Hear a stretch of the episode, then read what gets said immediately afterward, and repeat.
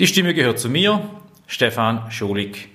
Ich bin Führungsexperte, Trainer, Coach und Seminarleiter der gleichnamigen Podcast-Reihe. Schön, dass Sie wieder dabei sind.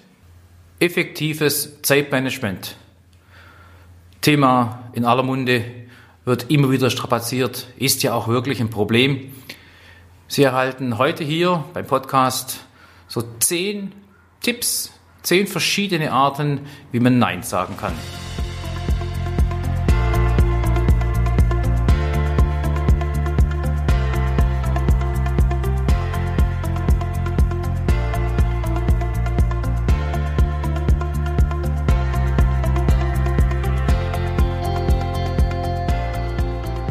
Ich habe im letzten Podcast begonnen aufzuzeigen, was es mit dem Nein-Sagen auf sich hat. Wir haben verschiedene Aspekte äh, dazu beleuchtet, Hintergründe offengelegt, ja, und Tipps zum Üben formuliert. Wenn Sie es noch nicht getan haben, schauen Sie in den vorigen Podcast einfach nochmal rein, hören Sie mal da, was ich dort zum Besten gegeben habe. Die Fähigkeit, das Wort Nein zu sagen, ist der erste Schritt zur Freiheit. Das hat mal ein französischer Schriftsteller in der Zeit der Aufklärung und der französischen Revolution gesagt. Ich weiß nicht, wie man ausspricht, kann kein Französisch richtig. Nicolas Camfort äh, oder so ähnlich, wie er heißt. Dieses Wort gefällt mir aber sehr gut, weil darin kommt das Wort Revolution drin vor. Beginnen Sie bei sich eine positive Revolution, ohne selbst Schaden zu nehmen. Sogar im Gegenteil.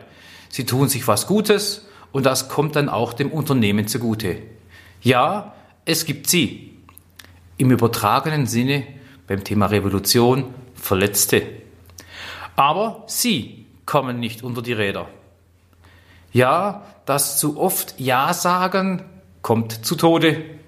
Immer vorausgesetzt, Sie haben eine klare Vision, Sie haben klare Ziele, klare Aufgaben, die im Sinne des Unternehmenserfolgs von Ihnen als Führungskraft erwartet werden. Sinnvoll und an dem Ergebnis, an dem Sie schlussendlich gemessen werden. Ich habe mal als Geschäftsführer eines Unternehmens mit ungefähr 250 Mitarbeitern und in diesem Zusammenhang auch als Leiter einer speziellen Business Unit in einem Vertriebsworkshop folgenden Satz formuliert. Hinter jedem Nein steckt ein heimliches Ja. So sagt der Kunde, nein, wir bestellen bei Ihnen nicht, wir kaufen bei Ihnen nicht. Soll heißen, wir bestellen unter diesen Voraussetzungen nicht. Aber anders ausgedrückt heißt das nichts anderes, wir würden Ja sagen, wenn die Rahmenbedingungen andere wären. Das ist bei Ihnen als Führungskraft nicht anders. Wenn Sie Nein sagen, sind das nicht die Voraussetzungen, die zu einem Ja bei Ihnen führen. Das setzt, wie schon gerade gesagt, aber Klarheit in Ihrer Rolle voraus. Sie müssen wissen, für was Sie zuständig sind, welche Funktion Sie ausfüllen. Sie müssen wissen, was von Ihnen erwartet wird das stärkt ihre Rolle als Führungskraft, das stärkt ihre Daseinsberechtigung in dem, was sie tun, respektive eigentlich auch in dem, was sie nicht tun sollen. Eben um Nein zu sagen und das mit einer Überzeugung. Nun kommen die hier versprochenen konkreten Techniken. Ja, Techniken. Was heißt schon Technik? Aber Hilfestellungen, Tipps. Ich zeige Ihnen, wie es gelingt, einfach, besser Nein zu sagen. Ich könnte auch sagen, einfach besser Nein zu sagen. Verstehen Sie diese Tipps als ein reichhaltiges Angebot, passend zu Ihrer jeweiligen Situation das richtige Nein auszuwählen. Das kann sogar Spaß machen. Verstehen Sie mich aber bitte nicht falsch. Ich will hieraus keine Arbeitsvermeidungsstrategie machen. Ich will Ihnen aufzeigen, dass Sie Ihr Ding durchziehen können. Sie sollen in die Lage versetzt werden, die Aufgaben zu übernehmen, die Sie für Ihre hoffentlich sinnvolle Zielerreichung in Ihrem Kompetenzbereich annehmen. Ja sagen. Und die anderen Tätigkeiten nicht annehmen. Und konsequenterweise Nein sagen. Noch was. Selbstverständlich helfen Sie als Führungskraft mal aus. Selbstverständlich schauen Sie auch über den Aufgabentellerrand hinaus, den Sie haben. Selbstverständlich übernehmen Sie auch mal eine Aufgabe, die eigentlich nicht Sie tun müssten. Manchmal zahlt es sich aus, anderen zu helfen. Sie werden auch mal Hilfe anderweitig benötigen. Manches Mal unterstützen Sie, auch wenn keine konkrete Gegenleistung zu erwarten ist. Sie tun das im Sinne eines Miteinanders, im Sinne des gemeinschaftlichen Handelns, aber nie im Sinne des Ausnützenlassens, zu Lasten ihrer eigenen Zielerreichung. Ich wiederhole mich nochmal, sofern Sie Rollenklarheit haben oder Sie sich diese verschaffen wollen. So, hier nun diese Angebotspalette zum Nein sagen. Wir starten mit dem sogenannten argumentativen Nein.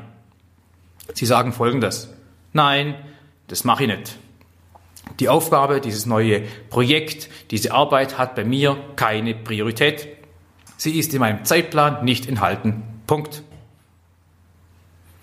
Wenn das nicht reicht, dann ist es die Gelegenheit, demjenigen, der Ihnen die Arbeit geben möchte, die Aufgabe oder Ihrem Chef darzulegen, mit stichhaltigen Argumenten, welche wichtigen Aufgaben damit liegen bleiben würden.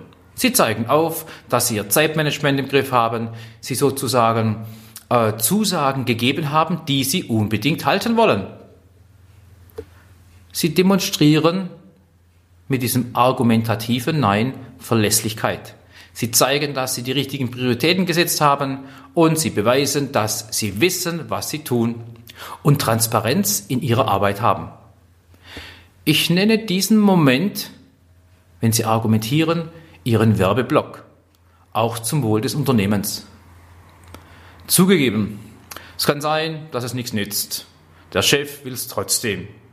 Aber Sie haben es ihm nicht leicht gemacht dann wird er es merken und später daran denken, dass es be tatsächlich belastbare, überzeugende Argumente waren, glaubhaft, nachvollziehbar und hoffentlich erkennbar, dass sie Prioritäten setzen können und danach arbeiten.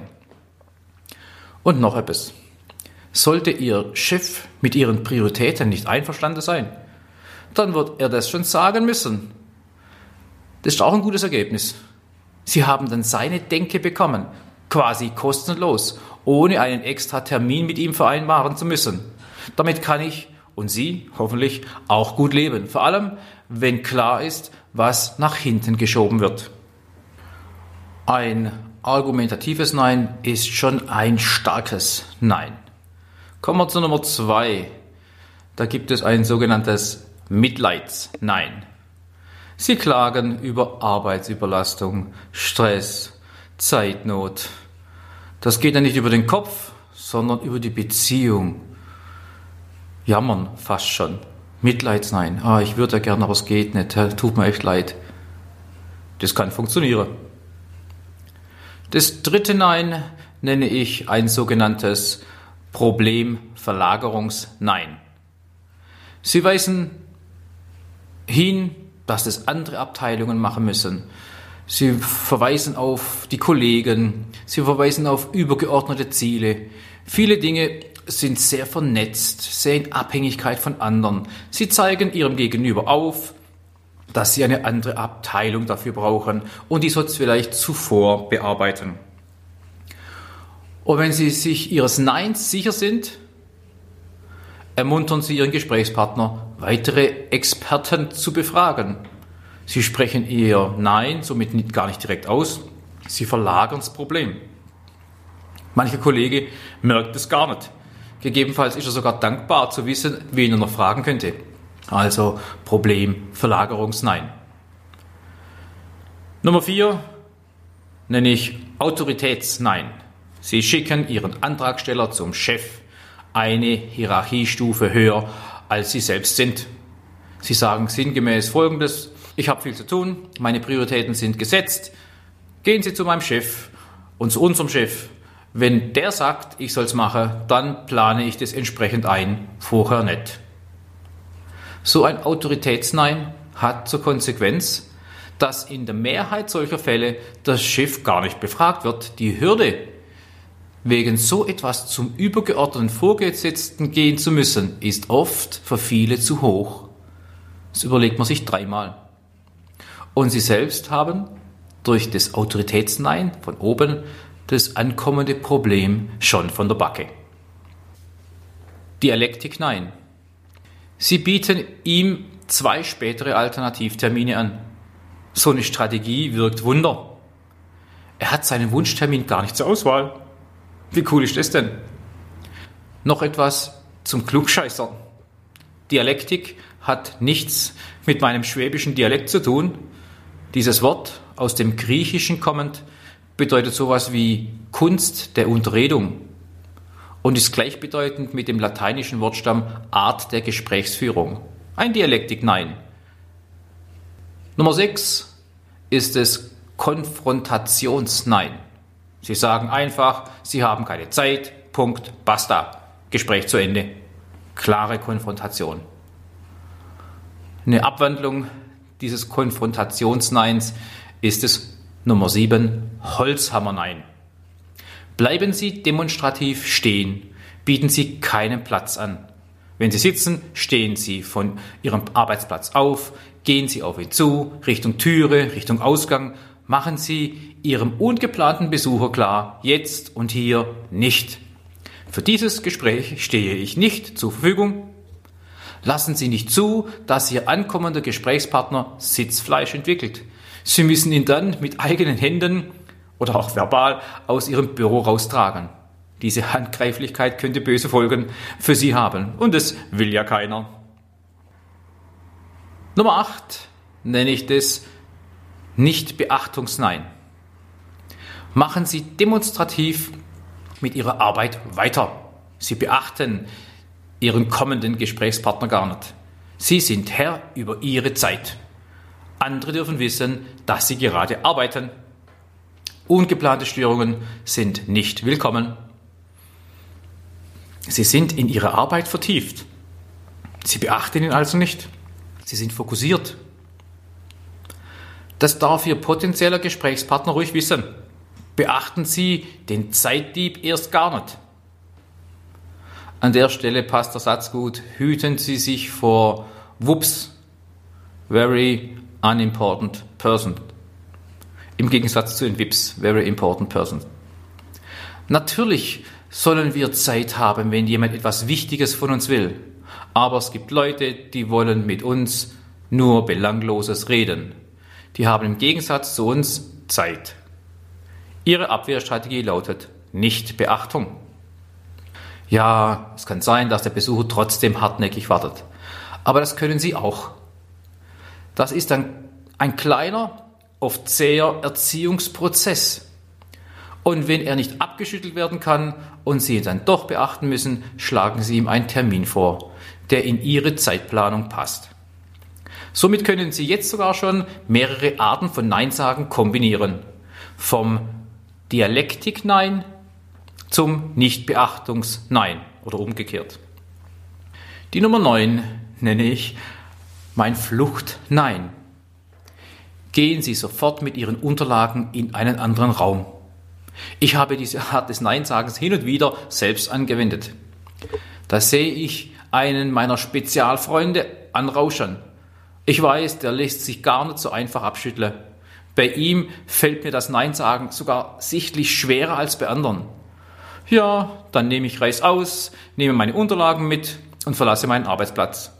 Der Kollege sieht förmlich, dass ich keine Zeit für ihn habe. Sie flüchten. Das zehnte nennt sich Offenheitsnein. Sagen Sie Ja zum Nein. Geben Sie Ihrem Gesprächspartner zu verstehen, ganz offen und ehrlich, dass Sie für sein Anliegen nicht zu haben sind. Trennen Sie ganz deutlich Person von Sache. Das gibt ihm die Chance, das Nein nicht auf sich persönlich zu projizieren, sondern auf die Sache selbst.